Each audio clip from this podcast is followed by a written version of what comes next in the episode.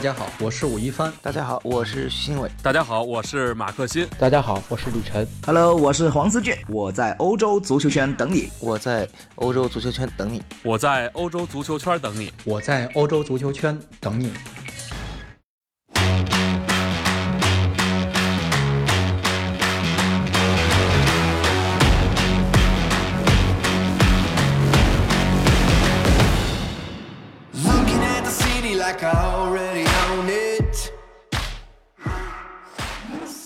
Hello，大家好，又到了阿亮跟大家聊英超的时间了。欢迎各位来到亮点英超，来到欧洲足球圈以及英超点评，来和我们一起分享今天的故事。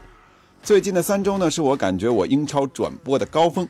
从三十五轮的超级星期天两场联播，到刚刚结束的这个周末，从超级星期天变成了超级周末，两天四场联播。也算是让阿亮过足了英超的瘾了，这或许也是作为一个解说员所独有的优势吧，因为你基本上可以把每星期呢，呃，可以说最具观赏性的几轮比赛、几支关键球队的比赛，在第一时间能够和大家一起来分享。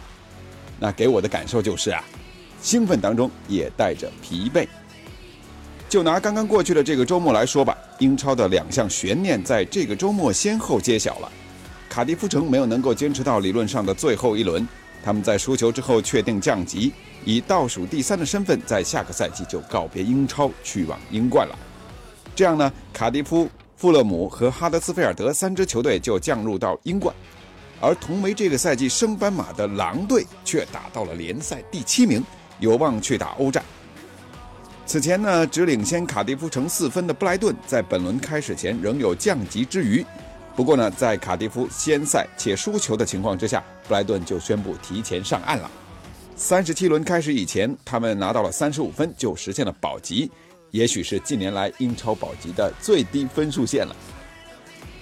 保级悬念揭晓，英冠方面呢，金丝雀诺维奇在第四次拿到了英冠冠军之后，已经成功升超。紧接着，他们身后的老牌强队谢菲联也同样是升级成功。过不多时，素有一亿英镑之争的英冠升级附加赛就将打响。希望到时候疯子贝尔萨执教的这个利兹联队啊，最后能够升级成功。好了，那么第一个悬念揭晓了，呃，但没想到的是呢，英超的争四呢，在这一轮也是尘埃落定了。上一期的节目里，阿亮还在说争四集团变成了让四集团。但没有想到，这一轮的比赛结束，曼联和阿森纳就携手退群了。呃，两支球队的两场平局，直接退出了通过联赛夺取下个赛季欧冠资格这样的争夺。此刻呢，曼联和阿森纳的球迷碰面，恐怕只能够从对方的眼中读出无奈和愤怒，还有不满。啊，好一点的是，就是理解万岁的相拥而泣喽。先说曼联。曼联是理论上最没有希望进入前四的球队，也是最不被外界所看好的球队。曼联这一轮被已经确定降级，而且此前一个赛季总共只打进二十个进球，主场才能打进九个球的哈镇给扳平了。你别说，哈镇还还是三支降级球队当中唯一一支啊能够在 Big 六球队当中拿到分数的球队。人家用一场值得纪念的比赛，带着荣耀前往了英冠。而曼联呢，则是灰头土脸，就跟输球没什么区别。最后五轮比赛，曼联一胜两平两负，拿到五分，积分方面已经追不上前面的球队了。下个赛季也只能够去打欧联了。而且啊，这是爵爷退休六年之后，球队第五次没有能够打进前三名。要知道，在爵爷执教的英超二十一个赛季当中，曼联可从来没有跌出过前三。很无奈啊，在索尔斯克亚转正、曼联翻盘大巴黎之后，曼联在十一场比赛当中只赢下了两场，分别都是以同样的二比一的比分呢击败了沃特福德还有西汉姆。同期的战绩呢，在英超呢只能够排在第十二位，而和索帅呃作为临时主帅时期的连胜呢所不能相比的是，这一段时间的成绩可真可谓是一落千丈。曼联球迷这个赛季是真的苦啊！经历了两任主帅，从场内外的纷争到成绩的起伏不定，直到最后一轮是提前告别了下个赛季的欧冠啊，提前一轮呃，真像是坐了过山车了，而且啊，还是那个坡特别陡的那种过山车。就像阿亮上一期节目里提到的那样啊，接下来曼联需要考虑的就是下个赛季的事情了。既然呢，球队选择了索尔斯克亚，那么就必须要全力的去支持他，然后处理掉队内那些不需要的、用不上的人。复兴是一条漫长的道路，新的一轮的重建，目光必须要更加长远才行。而和曼联有些类似，中场哨声一响，阿森纳的球员们就像是输掉了杯赛的决赛一样，痛苦地蹲在地上，眼神空洞。痛苦的结果其实并不是这一场比赛酿成的，而是一个由量变到质变的过程。从三连败开始到最后这场打平，阿森纳在最近的五轮联赛当中只赢了一场，平了一场，是前六球队在近五轮里面积分最低的球队。所以你说，该吗？该。前几轮埃梅里莫名其妙自乱阵脚的轮换就不说了。这场打完已经保级的布莱顿，培养起对手作为英超球队的自信，对方真的是越防越有信心，越踢越来劲。要不是各种鬼使神差和不想进球的表现啊，我想最后布莱顿呢，甚至可以是拿走三分。从六十分钟左右到七十五分钟的这段时间里，阿森纳开始疯狂的去压制对手，狂轰滥炸，眼看着呀，进球仿佛马上就要到来。但是死球之后，埃梅里把原先准备好的三个换人名额全部都给用上了。我觉得这个时机实在是差得很。这一换，原本防守已经在崩溃边缘的布莱顿呢得到了缓冲，阿森纳的那股劲儿也泄了。如果说能这个，算了吧，有那么多如果的话，那么三连败就不会有了，对吧？有那么多如果的话，灭霸。早就在复联三就已经 GG 了，那么我挚爱的黑寡妇和钢铁侠也就不会牺牲了。理论上，阿森纳在最后一场他们可以赢个八比零，然后呢热刺输球，这样就能够逆袭。你搞笑呢吧？All right，埃梅里还有一条路，那就是欧联的冠军。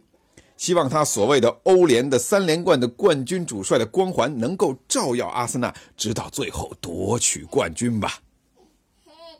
哎，说到欧联的冠军啊，切尔西的形势看起来要比阿森纳好太多了。人家第一回合呢，已经是在客场打平，而且收获了进球。这一轮呢，拿下了沃特福德，最后又锁定了欧冠资格。另外呢，保持了2019年主场不败的战绩。切尔西这场球下半场踢了好球，上半场他们浑浑噩噩啊，呃，这个。要不是得球王脚风太臭，而且大黄蜂呢上半场至少呢应该是有两球领先才对。但是有一个细节值得回味，我们一个赛季都在说萨里这不行那不行，但是这场比赛同样是赛季的主场收官战，切尔西的球员在下半时开场就早早的进场摆好阵势等待开球了，一看就知道萨里的中场训话是有用的，球员迫不及待想要开球拿下对手，而一般呢在下半场开场。大摇大摆，最后再出来的那个队，多半是觉得，哎，半场咱们踢的还 OK 呀，心态要么是平稳的，要么就有些浮夸了。所以通常最后呢，被主动求变的一方改变局势，甚至是打败，也是大概率的情况。切尔西和沃特福德在下半场都判若两队，蓝军积极主动，上半场连一个角球都没有，下半场一上来，哎，就通过角球连进两个，最后是完美收官。最后的五轮比赛，切尔西两胜两平一负，是争四球队当中拿分最多的，拿到欧冠的资格也是实至名归嘛！恭喜蓝军！啊，如果你现在听到有婴儿的哭声，那就是我的儿子。今天我跟他父子俩单挑啊，一对一，他现在有点小情绪，不好意思。啊，接下来接着说，热刺呢，本轮比赛遭遇了两张红牌。老实说呢，上半场最该被罚下的应该是戴尔，但是孙兴民欧巴。被对方连续纠缠之后，被惹急了，罕见爆发，拿到了个人英超生涯应该是第一张直接红牌。下半场上来仅仅两分十九秒的福伊斯飞铲对方膝盖，红牌给的不为过，汗都没流就下去了，也创造了一四一五赛季双红会杰拉德替补出场三十八秒，随即被红牌罚下之后的最快的替补红牌记录。九个人呐啊！你想想，九个人在英超实在是太难打了，更何况热刺已经很不错了，他们几乎坚持到了最后。最近他们五轮呢是两胜三负，无奈身后的球队实在是太烂了，所以最终他们只是滑落到第四，被切尔西反超，继续还是有欧冠踢的，可算是可喜可贺。更有甚者，他们甚至有机会去抡到欧冠的冠军吧。这样的话呢，本赛季前四的悬念就已经终结了。曼联和利物浦是呃，对不起啊，这个利物浦和曼城是一级啊，他们还将为冠军展开最后的较量。切尔西第三，热刺第四，阿森纳和曼联就看看谁会拿到第五吧。总之呢，阿森纳还有最后拿到欧冠席位的希望，而曼联已经确定只能够去踢欧联了。英超马上就要大结局了。曼城现在少赛一轮，差利物浦两分，有机会卫冕。而利物浦这次只能够是做到极致，然后去等待命运的审判。本来这一轮红军就有很有可能是无缘冠军啊，但是他们三比二惊险的绝杀纽卡，给自己保留了希望。这场比赛其实像极了1996年两队的那场著名战役，虽然呢都是最后利物浦赢球，但不同的是，1996年。面对夺冠压力的是纽卡，他们在二月份的时候呢，还领先了曼联有十二分之多，但是他们最后崩溃了，在安菲尔德和利物浦打出了史诗般的四比三，最终也留下了基冈瘫倒在，呃场边广告牌上的英超的经典的历史镜头。最后呢，纽卡被曼联翻盘，无缘冠军，只不过这一次取胜的还是红军，但利物浦延续了自己夺得队史首座英超冠军的希望。在昨天的比赛中，也有很多老将在告别。切尔西的卡希尔在最后时刻登场，意味着他将结束在斯坦福桥的生涯。而拉姆塞也结束了自己十一年的枪手旅程，含着热泪告别爱他的球迷。切赫呢也即将退役，维尔贝克在赛季结束之后也将以自由球员的身份离开阿森纳。同样的，这个赛季的英超很快也就要和我们告别了。下一个周末就是我们见证冠军诞生的日子。和阿亮一起来期待吧！感谢您收听本期的节目。您可以在欧洲足球圈，呃，亮点英超以及英超点评，在喜马拉雅的公众号上呢听到本期节目的同步更新。另外呢，也希望您可以关注到欧洲足球圈的微信公众号，有更多的图文消息献给大家。这期节目就是这样，感谢您的收听，再见。